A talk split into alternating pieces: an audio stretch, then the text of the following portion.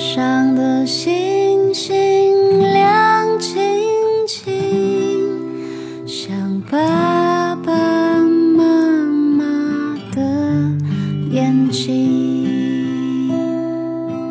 天上的星星亮晶晶，就像那童话中的天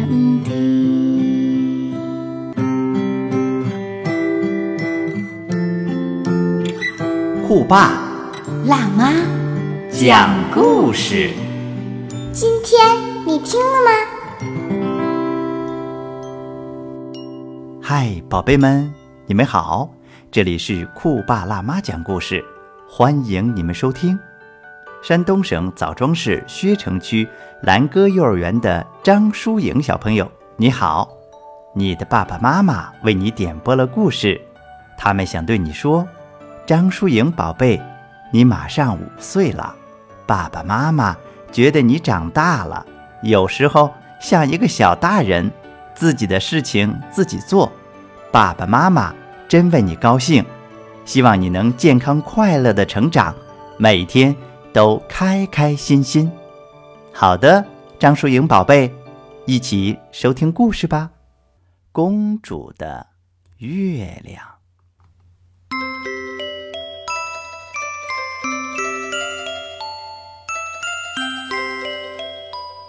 利诺亚公主病倒了，她的父亲，也就是国王来看她。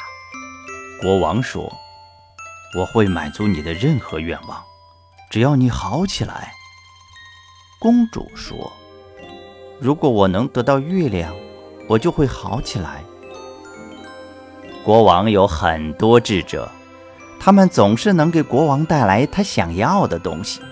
于是他叫来了宫廷魔术师、宫廷算术家，但他们没有一个能帮公主得到月亮。国王大发雷霆，把他们都赶了出去。之后，他招来了宫廷小丑。陛下，我能为您做点什么？宫廷小丑问。谁也帮不了我。国王悲伤地说：“除非得到月亮，否则公主的身体就没有办法恢复。可是没有人帮她拿到月亮。每次我让人取月亮，月亮都变得越来越大，越来越远。你除了给我能弹悲伤的曲子，什么也帮不了我。”宫廷小丑问。他们说月亮有多大，它有多远？国王说：“他们说月亮在三十万英里以外，有我半个王国那么大。”宫廷小丑说：“他们是智者，说的应该没错。但我们要弄清楚的是，公主认为月亮有多大，有多远呢？”国王说。我从来没有想过这个问题，陛下，我去问公主。宫廷小丑说着，轻轻地走进了公主的房间。公主问：“你没有把月亮带来？”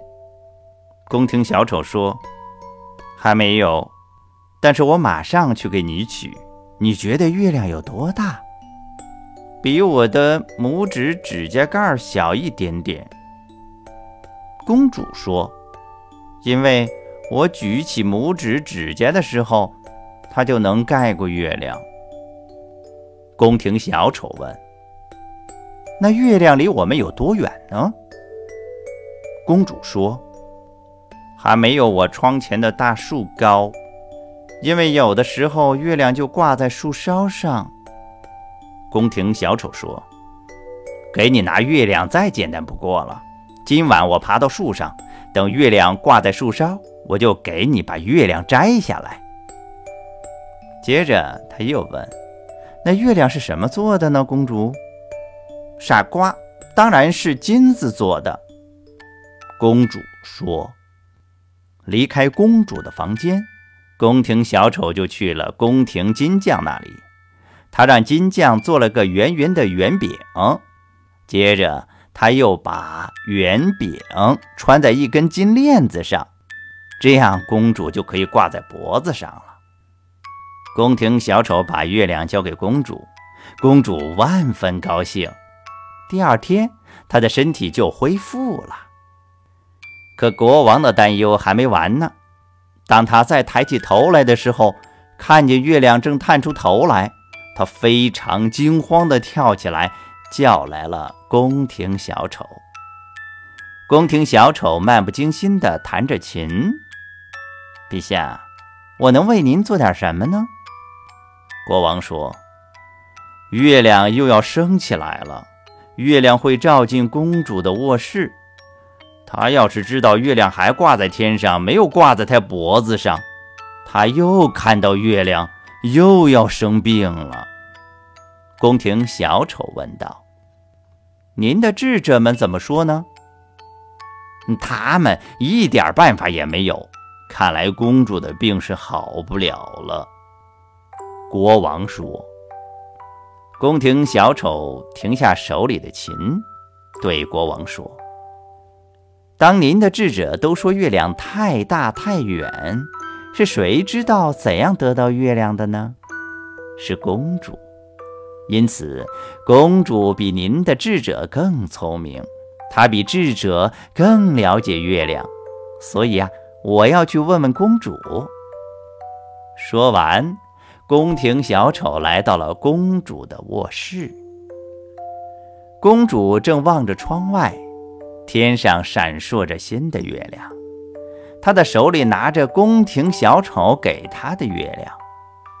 小丑悲伤地说：“告诉我，公主，月亮戴在你的脖子上，为什么还在天上闪烁呢？”公主笑起来：“傻瓜，这再简单不过了。我掉了一颗牙，又会有新的牙齿在那个地方长出来。”就像宫廷园丁剪下的花朵，过段时间，花又长出来了。月亮也是这样。他的声音越来越弱。宫廷小丑看着公主慢慢的入睡，轻轻地给她掖好被子。他走到窗边，对月亮眨眨眼睛，因为。月亮好像也对他眨着眼睛呢。好的，宝贝们，今天的故事就讲到这里了。如果你想跟酷爸辣妈交流，可以加酷爸辣妈微信“酷爸辣妈 FM”，酷爸辣妈是全拼的。也可以加酷爸辣妈的微信公众号“酷爸辣妈讲故事”。宝贝们，再见。